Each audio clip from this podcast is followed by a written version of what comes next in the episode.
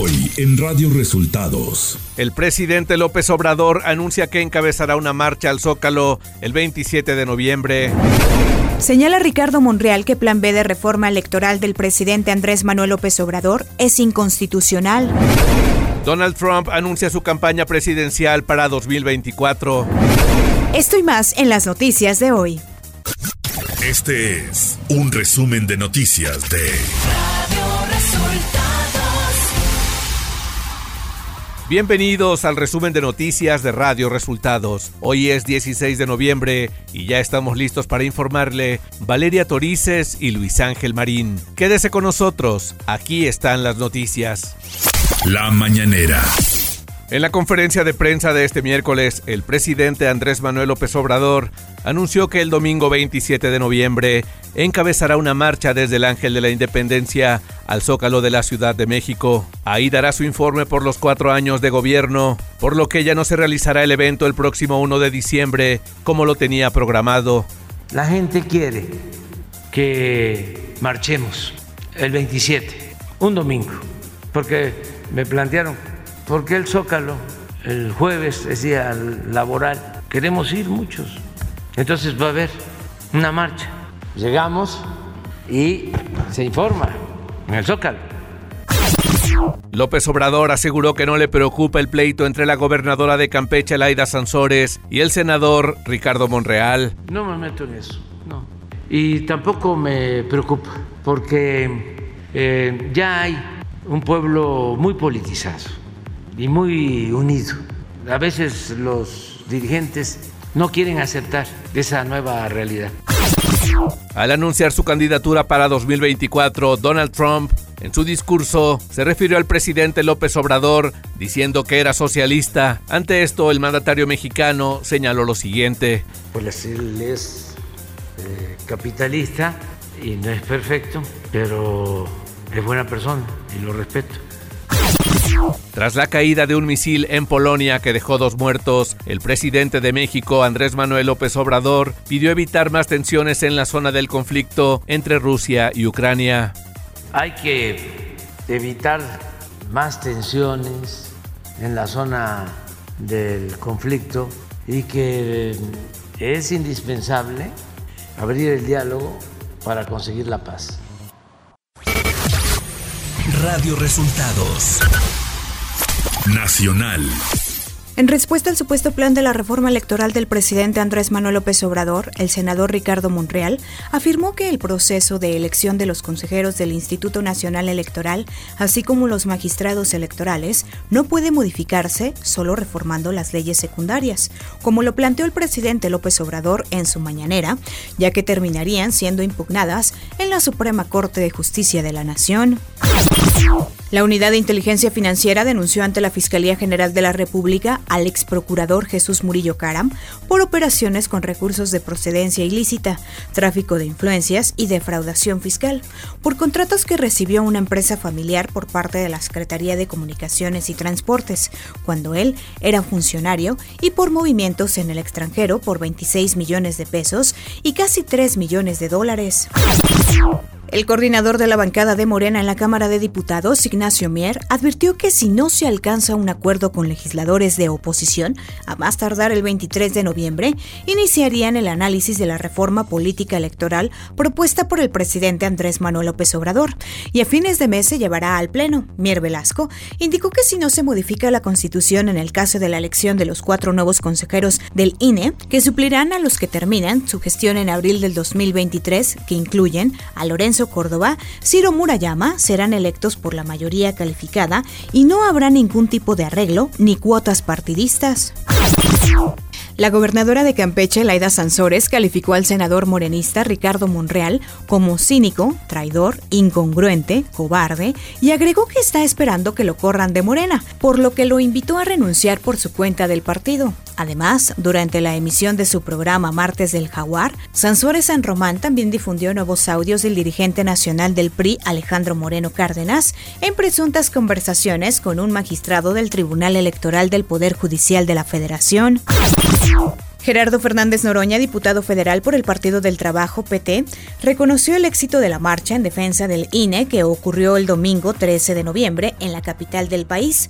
Noroña afirmó en la tribuna del Congreso que fue una marcha exitosa que logró su objetivo, que mostró músculo, que presentó a la oposición articulada y que, por tanto, es un mensaje político que la 4T debe leer con toda tranquilidad y claridad.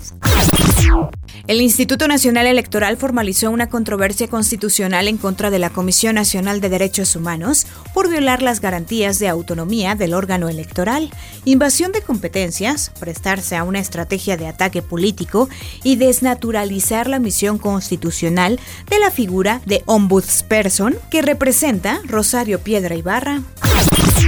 Frida, la perrita rescatista de la Secretaría de Marina, murió este martes, informó el Instituto Armado en un comunicado, donde enalteció el servicio del canino en momentos difíciles en México, como los sismos de septiembre de 2017. El secretario de Marina, el almirante José Rafael Ojeda, también se unió a los respetos ofrecidos a la canina, donde destacó su lealtad y trabajo en equipo en favor de los mexicanos. Economía. La Secretaría de Hacienda y Crédito Público publicó en el Diario Oficial de la Federación que los depósitos bancarios de más de 15 mil pesos en efectivo deberán ser informados por las instituciones financieras al SAT. También deberán informar de las adquisiciones en efectivo de cheques de caja que realicen los cuentavientes inscritos en su sistema a más tardar el 30 de noviembre de 2022. Clima. Este día el Frente Frío número 9 se extenderá sobre el sureste del territorio nacional y la sonda de Campeche, originando chubascos y lluvias fuertes en el oriente del país, además de la península de Yucatán, con lluvias puntuales muy fuertes en Veracruz, Oaxaca, Chiapas y Tabasco. La masa de aire frío que acompaña al frente será reforzada y mantendrá el descenso de la temperatura en zonas del norte, noreste, oriente y centro del territorio mexicano, así como evento de norte en Tamaulipas, Veracruz, Istmo y Golfo de Tehuantepec. Ciudad de México. Rautel N., quien enfrenta un proceso penal por el feminicidio de Ariadna Fernanda López Díaz, aceptó ante agentes de la Fiscalía Capitalina que dejó el cuerpo de la joven en la carretera La Pera Cuautla en Tepoztlán, Morelos, donde fue encontrado el pasado 6 de noviembre.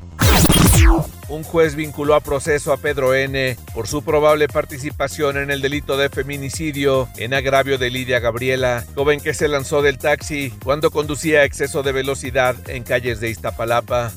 Información de los estados. Elementos de protección civil desalojaron este martes a legisladores, empleados y comunicadores del Congreso de Tamaulipas por amenaza de un artefacto explosivo. Elementos de la Secretaría de Seguridad Pública revisaron las instalaciones. Circuló la versión de que entre los asuntos de la agenda, diputados de Acción Nacional se sumarían a la fracción de Morena. Protección Civil de Tamaulipas dio a conocer en redes sociales que no se encontró ningún objeto explosivo.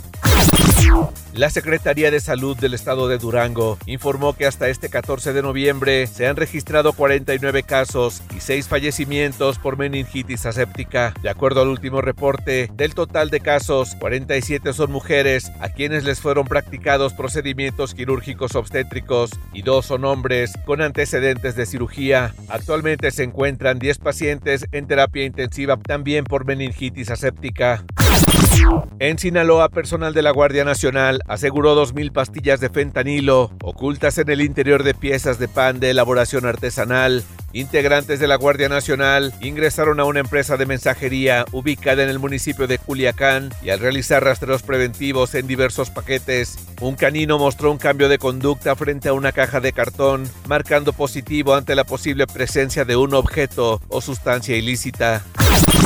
Luego de dos años en que los alumnos de educación básica debían ser aprobados a causa de la pandemia de COVID-19, la Secretaría de Educación Pública, SEP, anunció que en cinco entidades los estudiantes ya pueden resultar reprobados en su boleta de calificaciones durante el actual ciclo escolar 2022-2023. Se trata de Coahuila, Tabasco, Zacatecas, Baja California y Michoacán, entidades que formalmente fueron avisadas por la SEP de esta nueva medida. Radio Resultados. Internacional. El Ministerio de Exteriores de Polonia aseguró que un misil de fabricación rusa impactó este martes en una granja cerca a la frontera con Ucrania, matando a dos personas. De confirmarse que Rusia está detrás del lanzamiento de los misiles, supondría una grave escalada de tensión entre Moscú y Occidente, ya que el país europeo, como miembro de la OTAN, debe ser defendido por los países de la organización. El presidente de Estados Unidos, Joe Biden, y otros líderes del G7 se reunieron este miércoles de emergencia para discutir el ataque con misil sobre Polonia. Decidimos respaldar la investigación de Polonia de la explosión, declaró Joe Biden a la prensa. Vamos a asegurar que descubrimos exactamente qué pasó y después vamos a determinar colectivamente nuestro próximo paso, afirmó el mandatario estadounidense desde la isla indonesa de Bali, sede de la cumbre del G20. Donald Trump aseguró este martes que Estados Unidos está de regreso justo después de formalizar su candidatura a las elecciones presidenciales de 2024.